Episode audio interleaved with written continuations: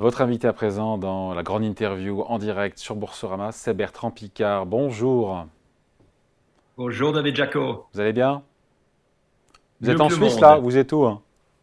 Oui, je suis en Suisse exceptionnellement. Je ne suis pas en train de voyager. Bon, explora... on ne vous présente plus, explorateur, psychiatre, pilote. Euh, grand homme, diront certains, président fondateur de la fondation Solar Impulse. Euh, pour celles et ceux qui sont inquiets, il y en a beaucoup face au, dérèglement, j'ai envie de dire géopolitique, mais ce n'est pas le sujet, là on est sur les sujets climatiques, au dérèglement climatique euh, du monde. Il faut parler de cette, cette exposition euh, Ville de demain, euh, à votre initiative à la Cité Sciences et de l'Industrie, c'est jusqu'au 7 janvier. On y découvre ce pourquoi vous militez depuis des mois et des années, les solutions qui existent aujourd'hui, pas celles de demain, celles qui sont déjà dès aujourd'hui opérationnelles pour lutter contre le, réchauffement climatique et rendre nos villes plus durables parce que bien, ce sont bien elles qui polluent. Les villes polluent beaucoup, l'industrie, l'agriculture, la mobilité. En fait, vous savez, ce qui pollue le plus, c'est l'inefficience, c'est le gaspillage. On vit dans un monde du passé, on vit dans un monde qui utilise des vieilles infrastructures, des vieux systèmes, des vieilles sources d'énergie euh, qui datent du début de l'ère pétrolière. Et, c'est ça qu'il faut changer. Donc en fait, le, le défi est, est, magnifique si on regarde. C'est pas quelque chose qui doit nous déprimer ou nous angoisser. Le défi, c'est la modernisation de notre monde. C'est la transformation pour passer du gaspillage à l'efficience. Et la bonne nouvelle, c'est qu'il y a toutes les solutions qui sont disponibles aujourd'hui pour pouvoir le faire. Donc une exposition comme celle de la ville de demain à la Cité des Sciences, c'est pour donner de l'espoir, mais pas de l'espoir naïf. Il faut donner de l'espoir en montrant que l'action est possible et il faut engager les gens pour utiliser ces solutions à tous les niveaux, individuels, citadins, industriels, politiques, de manière à vraiment avoir un résultat. Et on, et on peut le faire. Quelles sont les solutions? Il y en a une centaine qui sont exposées. Pour vous, qui sont les plus efficientes? Qui vous tiennent le, plus à cœur, qui méritent d'être utilisés euh, à grande échelle pour justement éviter que la planète se réchauffe trop et qu'elle soit invivable? Alors, il y a beaucoup qui tournent autour, par exemple, de la gestion des déchets, où on peut transformer tous les déchets non recyclables d'une ville en pierre de construction ou en gravier. Je trouve très intéressant parce que ça permettrait de fermer les décharges publiques.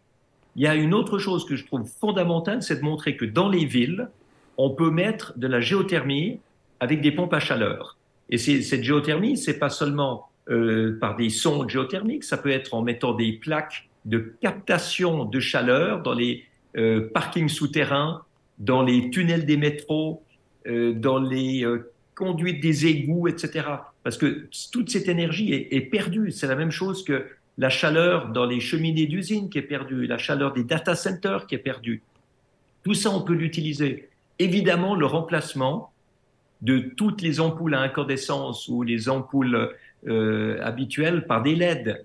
Vous savez que la France utilise encore à peu près pour sa moitié des vieilles ampoules. Si on mettait du LED partout, aussi dans l'éclairage public, ce qui n'est pas du tout le cas aujourd'hui, eh bien, on pourrait dégager assez d'électricité économisée pour charger 7 millions de voitures électriques chaque jour. C'est quand même fou. Et puis dans toute la construction, on construit avec beaucoup trop de béton parce que on utilise des armatures en acier et on pourrait très bien utiliser des agrafes métalliques mélangées au béton pour économiser sur l'acier, pour économiser sur le béton. Et puis on commence à avoir des ciments qui sont déjà partiellement décarbonés. Et puis on a des systèmes qui peuvent charger les voitures électriques, une centaine de voitures en même temps. Ça c'est Schneider Electric qui fait ça. Une centaine de voitures électriques sans avoir besoin d'upgrader le réseau électrique. Mais tout ça, c'est pas suffisamment connu, c'est pas suffisamment utilisé, et c'est vraiment le message qu'on veut passer avec la Fondation Solar Impulse, cette exposition. Ouais. Euh, à usage des particuliers aussi, euh, il y a une volonté politique, il y a tout un chacun. D'ailleurs, quelles sont les solutions pour nous, tout un chacun? Parce que c'est souvent, souvent des solutions pour les industriels, pour les collectivités. Qu'est-ce qu'il y a pour tout un chacun, encore une fois, qui veut euh, aussi être vertueux au quotidien? Bon, il y a énormément dans les choix de consommation. On achète beaucoup trop de choses qui viennent de loin et qui polluent par le transport.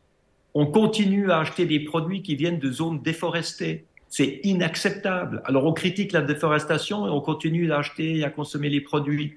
On achète des poissons qui viennent de, pêche illégale. Toutes ces choses-là, ça doit changer. Et puis, c'est clair que on ne nous apprend pas à respecter les ressources. La, la, nourriture, il y a entre un tiers et la moitié de la nourriture qui est perdue entre le début de la production et la fin de la consommation. Mais les gens, ils participent à ce gâchis et ils se disent, ouais, c'est juste une pomme, c'est rien du tout, une patate. Mais en fait, pour cultiver, il faut des engrais, il faut des euh, pesticides. Tout ça, c'est fabriqué de manière industrielle. Tout est transporté. Euh, il y a une mécanisation. Donc, quand vous jetez de la nourriture, vous perdez de l'énergie. Euh, vous utilisez beaucoup trop de terrain agricole simplement parce que une grande partie est gaspillée. Donc, toutes ces choses-là, je dirais, c'est des prises de conscience importantes à faire au niveau de la population, mais il faut arrêter de culpabiliser la population parce que même ceux qui veulent faire mieux, ils ont de la peine à faire mieux si on ne met pas sur le marché tout ce qui permet de faire mieux. Et nous, notre cible, euh, plus que les consommateurs, euh, c'est les pouvoirs publics. Ah, c'est les autres ça, c'est intéressant. Alors, qu'est-ce qu'on fait justement, Bertrand Picard, euh, pour implémenter à grande échelle ces solutions dans nos villes? Parce qu'on se dit que c'est du ressort du politique, des maires, et on est, vous imaginez, vous êtes allé toquer à leur porte. alors, pas tous les maires, mais je pense aux, aux régions. vous avez le sentiment que on n'en fait pas assez? Alors, il y a beaucoup de régions où on n'en fait pas assez. Nous, on travaille avec la région Île-de-France et avec la région Grand Est. Et on expérimente des implémentations de solutions qui peuvent ensuite être mises à grande échelle. On réunit des acheteurs privés et publics avec des innovateurs qui fournissent des solutions. Tout ça pour accélérer. Et puis, on a fait à l'échelle française, et puis on le fait maintenant à l'échelle suisse et bientôt européenne, un prêt à voter. C'est des recommandations législatives pour pouvoir débloquer l'avènement de ces solutions sur le marché. Parce que beaucoup de ces solutions sont bloquées par des vieux règlements, par des vieilles, des vieilles lois euh, qui étaient peut-être valables il y a 20 ans, mais qui ne sont plus maintenant, qui a une évolution technique. Donc, par exemple, on continue à privilégier dans un marché public ce qui est le moins cher aujourd'hui à l'achat, même si pendant 10 ans, ça va coûter beaucoup, beaucoup plus cher, alors qu'on devrait clairement accepter d'investir un peu aujourd'hui dans des infrastructures qui vont permettre de, de, coûter beaucoup moins cher sur les dix ans qui suivent. Donc il y a des changements très importants à faire et c'est clair que pour ça, il faut changer le narratif. Hmm. Il faut arrêter de dire que la transition écologique va coûter cher, qu'elle est rébarbative, qu'elle va avoir une qu'elle va causer une décroissance économique, des pertes d'emplois, etc. Mais il y a quand même des efforts, pardon, Maître Picard, il y a tout de même des efforts à faire. Il faudra aussi, on le sait, être un peu plus euh, frugaux, économes. Euh, il y a des efforts de sobriété énergétique indispensables dans nos comportements, peut-être aussi euh, manger moins de viande. Jean-Marc Jancovici, euh, qui était avec nous il y a quelques semaines, nous parlait de quatre voyages en avion maximum euh, par, par habitant de cette terre au cours d'une vie. D'accord Alors, si vous voulez effrayer tout le monde, éloigner les décideurs de la transition écologique, si vous voulez que les industriels deviennent des opposants à l'écologie, eh bien, il faut tenir ce langage. Absolument, il faut dire euh, on va limiter, on va faire des sacrifices, on aura une décroissance économique, les gens feront des sacrifices. Mais c'est pas ça qu'il faut. Aujourd'hui, on a suffisamment de solutions techniques pour pouvoir technique être ou technologique? Technique ou technologique?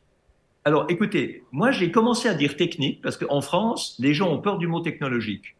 Et puis, les, les gens ensuite disent que je suis un technosolutionniste parce que je dis que la technologie peut amener des solutions.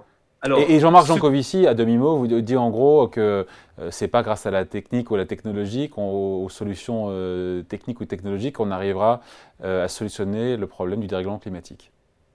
Eh bien, c'est exactement ça qui nous différencie.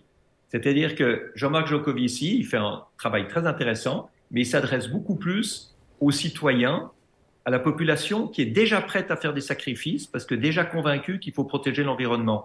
Moi, je m'adresse à d'autres cibles. Je m'adresse à ceux qui sont pas du tout convaincus par l'écologie. Et c'est ceux-là qui ont le pouvoir. C'est ceux qui ont peur d'une décroissance économique, c'est ceux qui ont peur de perdre leurs débouchés industriels, c'est ceux qui ont peur que ça leur coûte cher. Et à ceux-là, je dis qu'il y a un autre narratif.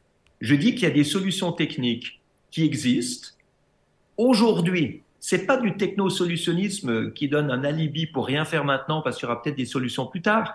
C'est des solutions techniques qui existent aujourd'hui pour être plus efficient. Mais est-ce que les consommateurs, est-ce que les citoyens lambda ont les moyens, entre guillemets, de se payer ces solutions techniques-là, ou encore une fois, c'est aux politiques de les implémenter et de les financer?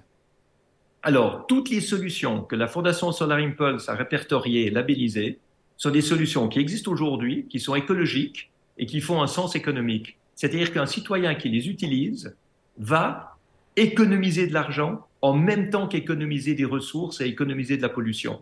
Si vous mettez une pompe à chaleur aujourd'hui dans votre maison, à la place d'un radiateur électrique. Euh, ça coûte cher la pompe à chaleur, le reste à charge est important. Hein. chaleur ou qu'un chauffage au mazout ou au, au fuel, au gaz, etc. Si vous mettez ça, vous pouvez économiser jusqu'à 80% de votre facture d'énergie. Alors ça, il faut impliquer les banques et les leasing. C'est vrai qu'il n'y a pas tout le monde qui a l'occasion ou la possibilité d'acheter sa pompe à chaleur cash pour la mettre chez lui. Et il peut emprunter, mais il peut emprunter. Et quand il emprunte, eh ben, il remboursera extrêmement facilement sur les économies de, de charges qu'il aura chaque mois, des économies d'énergie. C'est ça qu'il faut faire comprendre aux gens. C'est que dans cette transition écologique, il y a énormément de solutions qui permettent à tous les citoyens, même les gens les plus démunis, d'économiser, de payer moins et d'augmenter leur pouvoir d'achat. Donc c'est une action sociale également. Mmh. C'est pas du tout quelque chose qui va coûter cher.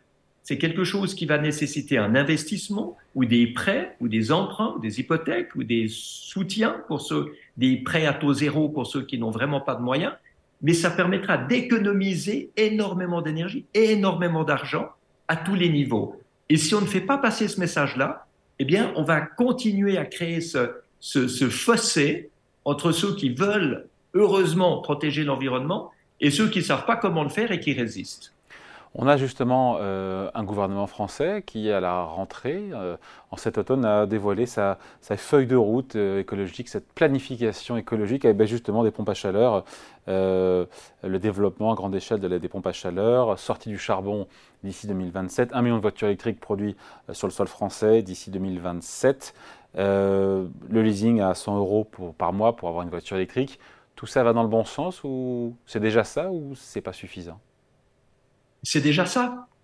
C'est déjà ça. Mais ce qu'il faut bien comprendre, c'est que quand on met des buts très ambitieux, ensuite, il faut mettre en place les solutions techniques pour arriver à réaliser ces buts. Euh, ça ne sert à rien de dire on va être neutre sur le plan carbone en 2050 si on n'explique pas exactement comment on va y arriver. Et c'est pour ça que je pense qu'on parle un peu trop des buts à atteindre et pas assez des moyens d'atteindre ces buts. Et notre fondation est là pour amener des solutions qui existent aujourd'hui et qui peuvent être utilisées. Et j'en parle avec le ministre de l'Industrie, avec le ministre de l'Économie, avec la ministre de l'Énergie. Tout, ça, c'est des choses qui sont en route et on soutient cet effort avec des actions extrêmement pratiques et, très terre à terre. C'est pas du mm. tout de. Au-delà des échanges que vous avez évidemment, parce que vous êtes Bertrand Picard, donc ils, se doivent d'échanger avec vous. Mais est-ce que vous avez le sentiment que, au-delà de vous écouter, de vous entendre, et est-ce que, encore une fois, ces solutions euh, techniques, euh, comment les, encore une fois, les, les implémenter à plus grande échelle en France? En fait, ce qu'il faut, c'est au niveau législatif ou réglementaire, mettre des normes et des standards qui rendent nécessaire l'utilisation des nouvelles solutions qui sont efficientes. Et ça, il suffit de très peu de choses.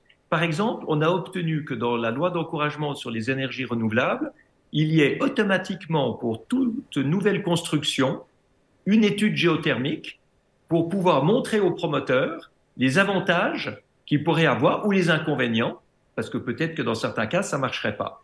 Eh bien, quand on a l'étude géothermique en main et qu'on voit tout ce qu'on économise après l'investissement initial, eh bien, on n'a plus aucune raison de ne pas le faire. Et on va le faire. Et c'est ce genre de choses-là qui ne coûtent rien du tout à l'État et qui permettent aux individus, qui permettent à l'industrie de considérablement moderniser le parc énergétique, le parc immobilier, le parc industriel. Et c'est comme ça à absolument tous les niveaux. C'est comme ça pour la récupération de la chaleur perdue des data centers, sur la récupération des, des chaleurs perdues dans les cheminées d'usines. Vous savez, notre monde est un monde de gaspillage complet. Alors, je dis pas qu'il faut pas être sobre. Ce que je dis, c'est qu'avant d'être sobre, il faut déjà arrêter de gaspiller tout ce qu'on gaspille, tout ce qui est totalement inutile de notre consommation. Ça, c'est déjà ce qu'il faut faire aujourd'hui et on peut le faire. Si ça suffit pas, eh bien, il faudra peut-être demander aux gens de faire des sacrifices.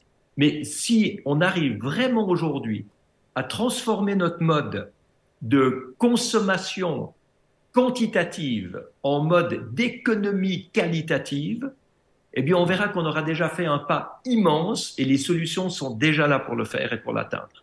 Bertrand Picard, on est à un mois euh, pile poil quasiment de cette COP28 à Dubaï où vous allez vous rendre, j'imagine. Est-ce que c'est une question, pardon, on a dû vous la poser un milliard de fois. Est-ce qu'on peut encore limiter euh, le réchauffement climatique à 1,5 degré euh, Pour le moment, les accords de Paris ne sont évidemment pas tenus. Je disais ce chiffre, on est quasiment à 3 degrés. On s'oriente, toute chose égale par ailleurs, vers une hausse des températures d'ici 2100 à 2,8 degrés pour être précis. On est loin du compte. Hein. On est très loin du compte et on manquera complètement la cible si on continue à avoir ce narratif de décarbonation sacrificielle qui éloigne un grand nombre de pays, un grand nombre d'entreprises euh, qui se mettent à faire de la résistance active. Euh, ce que j'ai convenu avec le président de la COP28, Sultan Al-Jaber, c'est de parler maintenant de ce nouveau narratif, d'un narratif qui permet aux climato-sceptiques, aux plus réticents euh, à l'action climatique, de voir quel est leur avantage et de voir quelles sont les nouvelles opportunités industrielles, quelles sont les nouvelles opportunités de création d'emplois, quels sont les nouveaux débouchés, quels sont les, nouveaux euh, trends, les nouvelles tendances euh, techniques qui doivent pouvoir maintenant être produites au niveau industriel et utilisées au niveau industriel? Donc c'est là-dessus que je vais travailler euh, pendant toute cette COP. Hmm.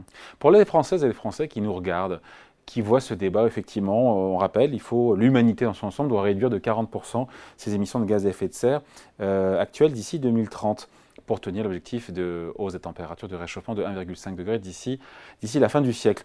Euh, pour le, français, entre guillemets, qui regarde ça, il se dit, mais attendez, mais les deux plus gros pollueurs du monde, ce sont les Américains et les Chinois. Pourquoi ce serait à nous d'être français, d'être hyper vertueux, alors que le reste du monde ne l'est pas toujours, notamment les gros pollueurs?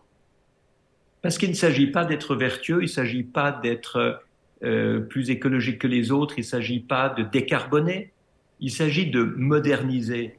Et c'est pas parce que les autres ont toujours des vieilles infrastructures polluantes que nous, on doit garder les nôtres. Nous, si on modernise, qu'est-ce qu'on va faire?